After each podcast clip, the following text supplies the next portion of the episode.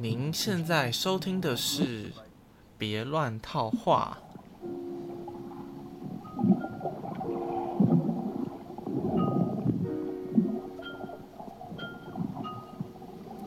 昨天跟大家去喝酒，因为放台风假，大家都不用上班，所以我们看完电影之后，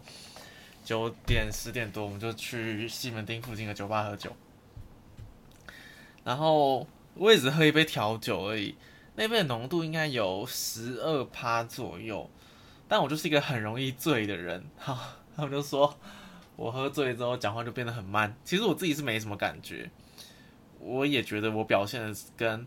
平常自己可能没有差很多，但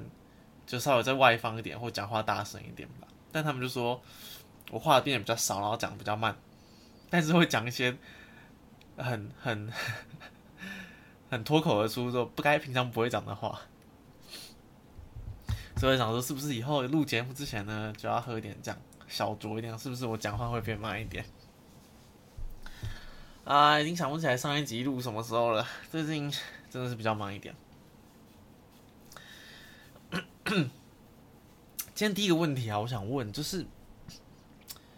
我不知道我是不是算一个很有分享欲的人。就是网络上有人在讲说，大家都因为普通人，大家都应该都很有分享欲。那如果这个人没有跟你分享他的生活的话，那他一定是在跟别人分享。那我就在想说，我也是会跟朋友讲一些我自己的就是生活上发生的事情，但我不是那种 如果完全没有人可以讲，我会那种闷到爆炸，然后。心情变很差那样子的人，好像也不是这样。但另外一方面，我又在这边录一些节目，然后一直讲我自己的事情，所以我到底算不算是一个有分享欲的人呢？多还是少呢？这个又讲到一个，我之前觉得我很不喜欢在用交友软体，就是因为我觉得要在网络上跟陌生人聊天是一件。很，我很我不喜欢这样的感觉。那我有点归因在说，我觉得我算是一个偏向特立独行的人。那假设我要跟别人说我做了什么事情，我可能就要跟他解释一堆有的没的。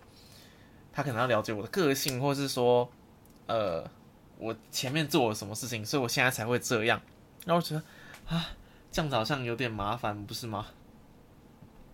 我在想，是不是这样的原因才让我不喜欢在跟网络上聊天？因为他们对我的先辈认识认的基础太少了，所以觉得你怎么这么奇怪。但后来我又从另外一个角度来想，这其实每个人都是很复杂的个体啊。那如果别人很不容易了解我，其实相对我也不是那么容易了解别人。但是我相信大家应该会有有这种感觉，就是你跟别人。讲一些话，然后你就会觉得自己对他有某些认识，就是好像对自己和对他人这种不同的标准，可能是需要思考一下。其实我可能也不是一个这么难了解的人，那不想跟别人聊天，单纯只是我逃避的借口而已。对，因为我前几天就觉得说，跟我就是。在大学时期认识的一些朋友，呃，有蛮多一部分是台北长大的小孩。那我会觉得，不管是性别、年纪、语言还是学经历，我们其实都很像。我看我一些朋友都很像，可是我却还是觉得我们的想法或是待人处事可以差距这么大。有些当然是我觉得他们怎么会做成这个样子，有些人也是觉得，哎，我会觉得，哎，他们怎么这么厉害？那。明明就已经生活背景这么相近的两个人，人生历程很相近两个人，却还是在想法上那么大的差异的话，那我们这么要到底要怎么样去站在别人的角度思考？因为我根本就不知道你的角度是什么，你你经历过的事情会影响你看这件事的看法。我根本就没经历过事情，我要怎么设身处地去帮你去站在角度思考呢？这真的是一件非常困难的事情。当然，有些基本的。同理一定是可以做到的，但是面对一些事情的决策的时候，就真的是很困难的一件事情。毕竟，就连要了解自己都不是一件容易的事情了，那何况去了解一个差异这么大的人？那我都还没讲到说，你生长环境不一样，你的学习历程不一样，你的性别、年纪、语言，你生活的国家不一样，那整个就是完全另外一件事，就真的是另外一个世界的人了。所以，觉得谈异国恋爱好像真的很困难。讲到这来，而且，就我还有最近也有想到一件事情，就是我喜欢的对象或我欣赏的对象，都是在某些方面的才华比我优秀很多的人，很像是大家会常套用在女生身上，就是所谓的慕强心态。呃，有些人会觉得女生会倾向于找。很呃，比自己更强大的另外一半。那我当然觉得这个不也不一定是只有女生会这样嘛。像我就觉得我自己也是这样的人。我好像对于不管是要交往的，我嗯，不管是要谈恋爱或是跟朋友之间的交往，我都会觉得某些人有很多很厉害的的才华，让我想要去认识他们，了解他们。那反过来说，我就会觉得自己好像没有什么那些让别人能够学习到的才华或是经验等等。那为什么人家跟我当朋友？我就会有点这样怀疑自己，就是 我又没那么好，你干嘛？你干嘛跟我当朋友啊？我又没有什么值得你学习的事情。但当然，我有一些朋友是，嗯，不是因为我看到他。有什么很厉害的地方，我才才想跟他做朋友，而是单纯就是可能因缘际会，或是看到他真诚的样子，然后才就是熟识的嘛。只是我对于这件事情，好像就开始意识到自己对于某些喜欢的人，到底是为什么喜欢他们，可能就是来自于这些说是外在嘛，就是比较外显的才华吧，可能是我很。在意重视的事情，譬如说，我就会觉得有些朋友他的观察力很好，可以就我们同我们可能同时经历过某一件事情，可是他可以从当中观察到一些别人的反应是我没有观察到，或者是我观察到，但是我没有意识到这个人背后的行为，这个行为背后是什么样的想法的，我就觉得自己这种的感知力很弱，然后再或者或者比如说像是音乐啊，或者语言，或是呃学科。的才华，或是语言能力的表达，其实我也会觉得自己的表达能力没有这么好，所以做这个节目才是 一个训一个训练的方式嘛。对，所以我我就遇到会很会讲话的人，我也会觉得很很厉害，很对，有点羡慕。然后前几个礼拜我就在整理房间。然后我就翻到一些以前别人写的一些卡片啊，或是小纸条，或者信、明信片等等的。然后我就觉得说，如果是看到以前别人描述的自己，别人说哦你以前怎样怎样，我就说嗯，这个真的是以前的我吗？我以前会讲这种话，做这种事情吗？好像不认识自己了。不一定是以前的自己。呃，就是很幼稚或什么的，大部分是这样的，但也有一些是什么？哎，原来以前自己的想法就在那个年纪就有这种，自己看来有点成熟的想法，觉得嗯有点厉害。那如果那个时候就这么有想法，那怎么到现在是这样呢？但更多时候就觉得，干自己以前怎么那么幼稚啊？怎么会说这种话，做这种事情？但反过来说，也会觉得看到别人写的东西，说你哎，你以前。你以前会写这种东西给我，嗯，你现在完全不是这样的人啊！这种话是你现你以前会说的话，觉得好特别。所以回到刚刚的那个状况，就是不同，我们从同类相相似的生活背景有这么大的差异。那其实自己一个人，光是同一个人，在因为时间的过去，的改变就很大了。那更何况是我要理解。譬如说，我想理解过别人的过去的想法，哇，那个双重的变化之下，那是多么复杂。嗯，然后 这时候有时候也想到以前的回忆或什么的，其实我有时候会很害怕，说就是未来并不像现在这样的美好。嗯，不一定指的是，就是你可以说是，譬如说生活的状态啊，或者是工作的环境，或是心情啊等等的。那举几个比较物质上的例子，就会说，像我对一些生活上的小东西会有点蛮在意的，譬如我的钱包，我就希望这个钱，我的钱包是很干净，没有太多呃杂杂物在里面，然后。我希望我的带出去的卡片都会常用到，所以我不会身上带一些平一直用不到的卡片等等的。然后很在意我的钱包有怎样怎样的规格等等，我就这里就不细讲。但是有好几次，有好有好几样东西都是我买了它买下来我很喜欢之后，发现它要停产了。譬如说这个钱包就是一个例子，还有像是无印良品的后背包。我买了之后很喜欢它的形状、大小、颜色，很多格子，但它现在也停产了，你在官网上店面也买不到了。还有像是伊德利的拖鞋也是，我喜欢那种毛茸茸的，然后前面没有露脚趾，会有保暖效果，然后底下又不是太厚的拖鞋。我买了这个拖鞋之后呢，它也停产了。它之后出出来就是要么就是不一样的款式，要么就造型。不太一样，等等，我就觉得让我有点，我现在很喜欢用的东西，会不会以后用不到？然后我就觉得，嗯，有点，啊，未来不像现在这么美好的感觉。不知道大家有没有懂我在讲什么？但是我觉得，说我是不是以后什么东西都要买两个，才能那个以后还用得到？但反过来讲，你当然也是。觉得要珍惜现在拥有的东西嘛，因为这个东西现在在你手上，它还没坏掉嘛，它还可以用嘛，那你就享受这个当下。套用在最近，我也是遇到两三个朋友这样说，就是，呃，他们有稳定的交往对象，但他们觉得说这个对象不一定是他未来会走到最后或是会结婚的对象。那这个时候我们很容易就问出问题，说好，那你为什么还在一起？既然你觉得他。不会，你们不会走到最后的话，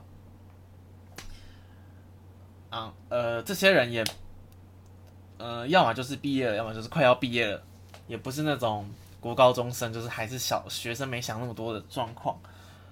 他们一定会，他们也在想结婚这件事情，但是，对他们常，我就问说，哎，那你们怎么还在一起？那大部分的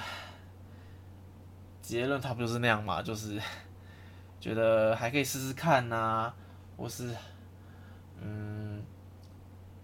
现在分手好像也没有说一定会找到更好的啊，或者等等等，或者说还有感情啊。所以对于，好像对于现在的状况，也只能我说我的状况啊，就是只能得，就是得过且过嘛，能用且用。这个东西我很喜欢，我就现在好好珍惜使用它。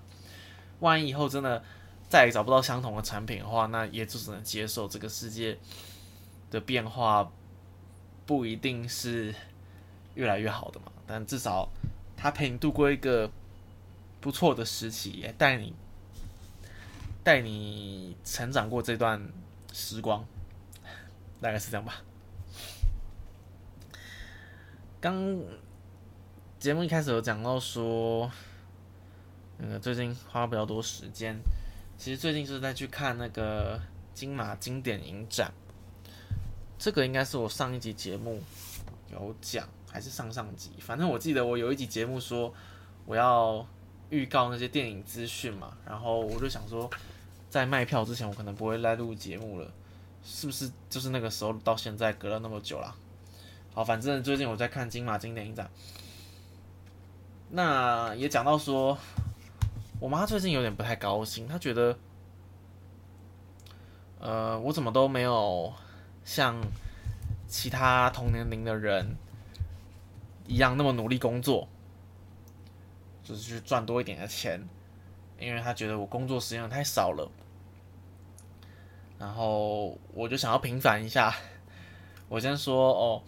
我前大概从今年三月份开始，我的工作时间又减少了一部分，是因为我老家搬家了，然后我想要多花点时间跟他们去住，就是回我老家去住，所以我一个礼拜会住一天两天。但是因为最近参加这个影展，所以我又很长时间去看电影，我变得回家时间又变得更少，所以我妈才会有点不高兴。好，这是前情提要。他那天就说，呃，想要知道我现在想法是什么，就是我花的时间都去哪里了，等等等等。我就准备了。其实我讲的就是，疫情真的改变。大家生活改变很多，呃，有些人是觉得说，呃，世界可以改变的这么迅速，然后生命是很脆弱的，那更要珍惜自己，嗯，拥有的时间，把一些想做的事情趁年轻的时候完成，那或者是说，嗯。我觉得，我觉得这个反思就是对人类社会的一个很重要的事情，就是大家觉得说生活都会很顺利嘛，然后没有遇到什么太大的问题，我可以每年都出国玩，我可以很容易看到自己的家人，我可以很容易买到外面想要的东西什么的。但是因为疫情，有些人在工作就不方便回台湾，或是说在台湾的不同县市，他就很少很久才能看到一次家人。或算是隔离的时候，根本就还没有机会见到家人最后一面，但家人就确诊，或是呃，就是过世等等的这样的一个反思。那我个人是对于这个事情没有这么大的，从这个角度我是没有这么大的影响，是因为嗯，我也不是一个很喜欢出国的人，然后我家。我爸妈离我住的地方也是没有到很远，我还是可以去常看到他们。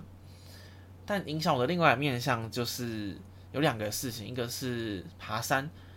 因为那时候都大家都出门都戴口罩，然后我就是个很不喜欢戴口罩的人，但我又觉得在家里太闷了，我就喜欢到附近的郊山，譬如说象山或是什么什么青山步道等走走，然后所以我就越来越喜欢这这项这个活动。以前小时候，我爸带我去爬山，我都没有很，也没有到真的很抗拒，但是我就没有很喜欢。但现在就变成是，我可能一两个月或者几个礼拜还是会去去走一下。那第二个就是电影院，电影这件事情，因为疫情，所以大家没有办法拍新的电影，所以很多就是拿比较老的电影去翻翻新数位修复版。所以我那几这一两年开始看了很多老电影之后，就嗯越来越喜欢这样的过去的一些创作。然后我，然后就 我要讲，反正这这两年开始，我参加很多影展。那像是金马的三个三大影展，像是金马奇幻影展、经典影展跟金马影展，还有像是金马奖底下的。像是金穗奖或者台北电影节，像之前我有看线上的高雄电影节，还有呃，这里我看下这里还看到有什么，譬如说刚金穗奖看过，或是哦一些纪录片，像 T T I D F 这个我之前有讲过，然后去年也有去台大电影节等等的，我就是要讲说。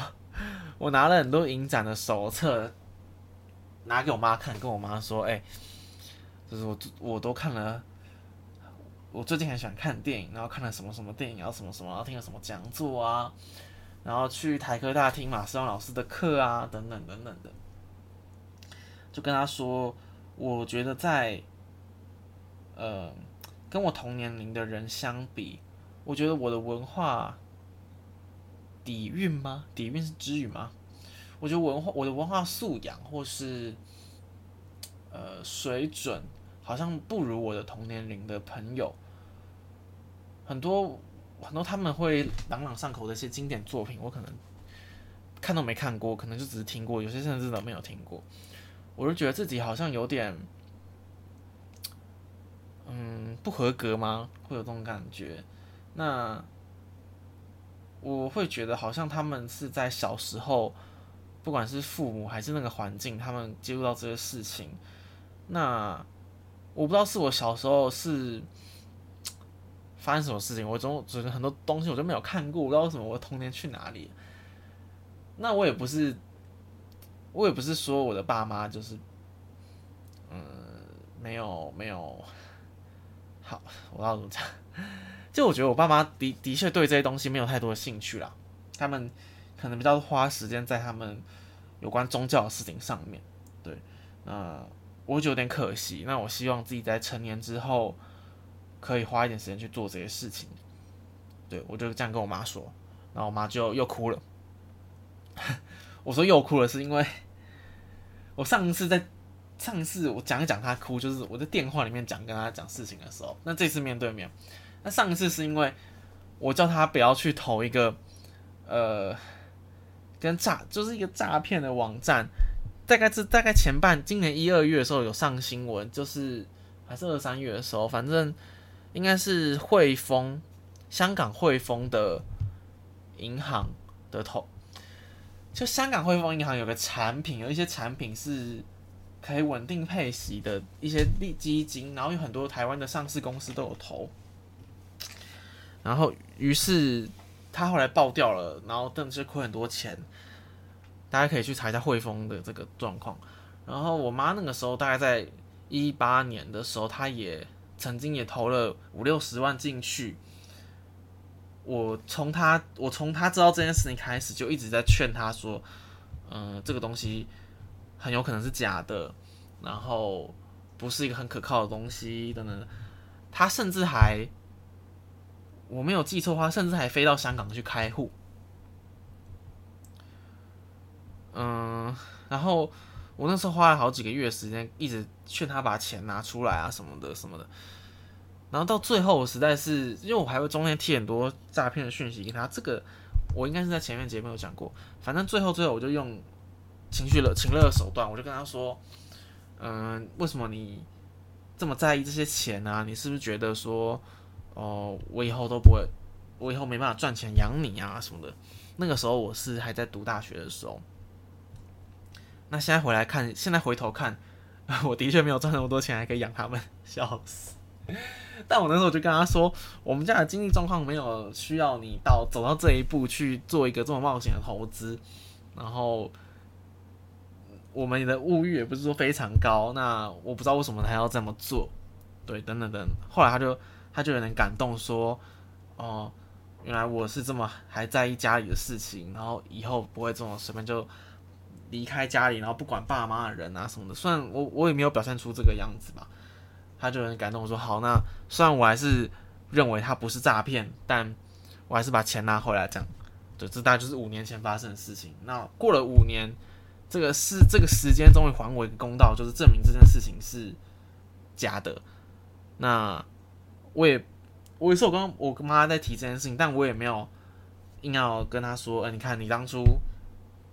他多么多么多么，我多么正确，他怎么错误这样子。”他的判断怎么的糟糕等等的，我也没有这样讲，因为他在我国中的时候他就已经被诈骗骗过一次了，那大概就是可能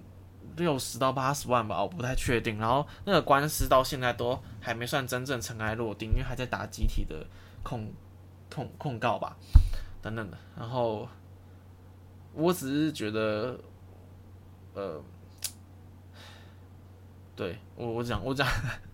我 讲上次我妈为什么会哭，然后这一次也是，我就讲很多。那我平常没有特别讲这件事情，是我觉得，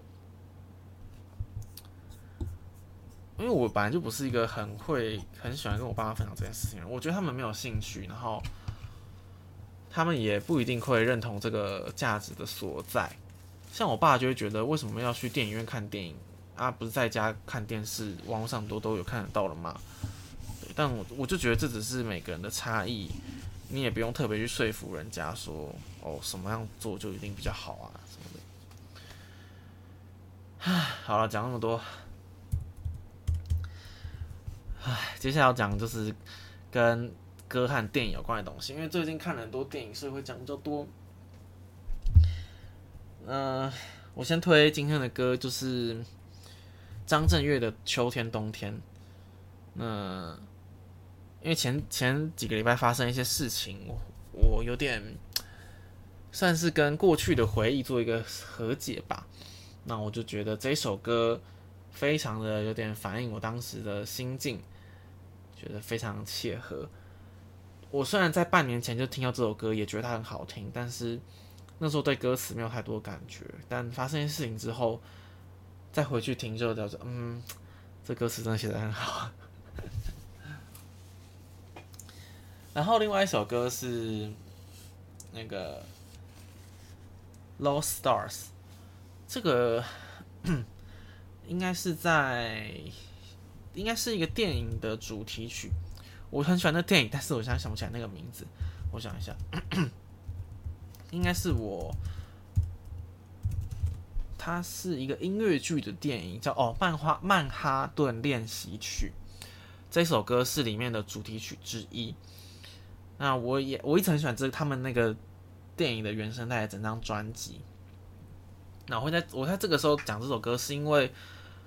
呃这阵子我看了冰口龙界的电影，其中一部就是《醒着也好》。睡着也好，醒来也罢，对，这个是林口导演在应该是他大念电影研究所要毕业前的毕业制作，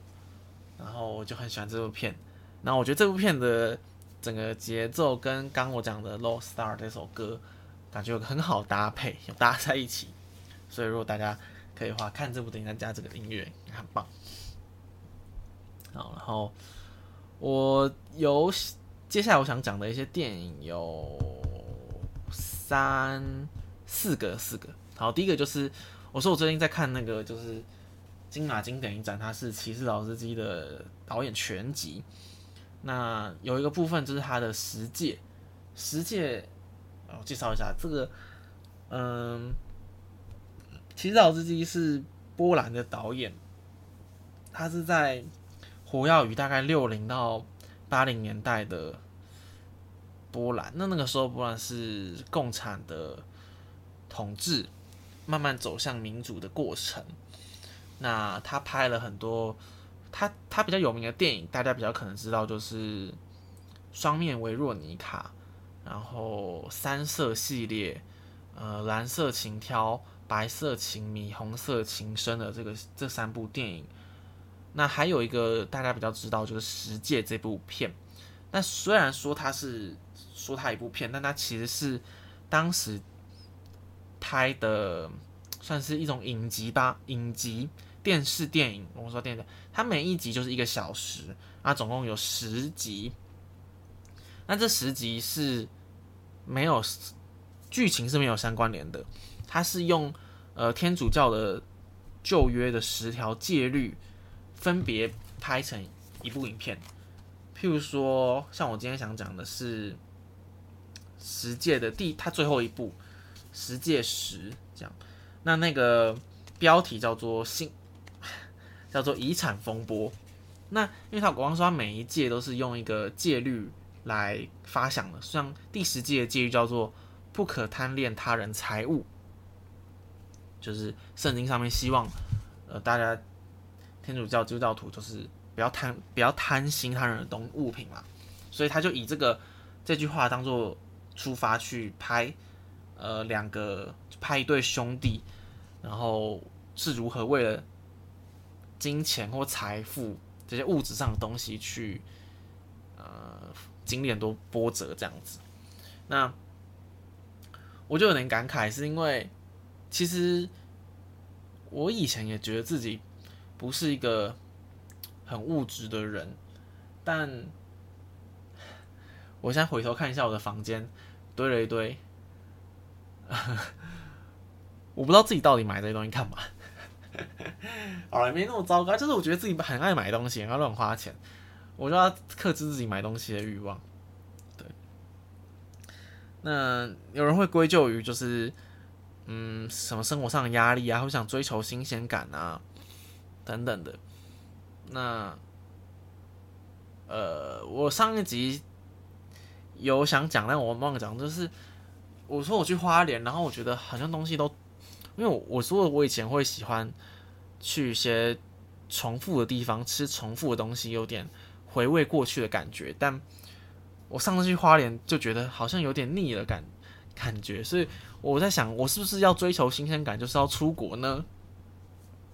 但另一方面又觉得，哦，我好想把钱省下来买一些。我会用到的东西，然后我喜欢用到的东西等等，像我就很想再买一台 Mac Mini 放在我爸妈他们家里，就我我回去他们家住的时候，我有电脑可以用，也可以让他们看电视或什么的。像这种东西，就也你说真的要必要买吗？也没有。那你说它真的很贵吗？它那真的也没有。但是你就是要花一笔钱，然后你就这笔钱就不能做其他的事情嘛？等等。好，讲那么多有的没的废话，反正我是想说。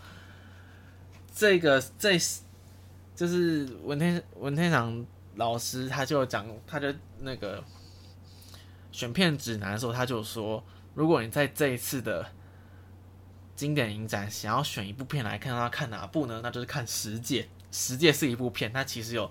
十个小短片，也就是你要花十十个小时去看这一部片。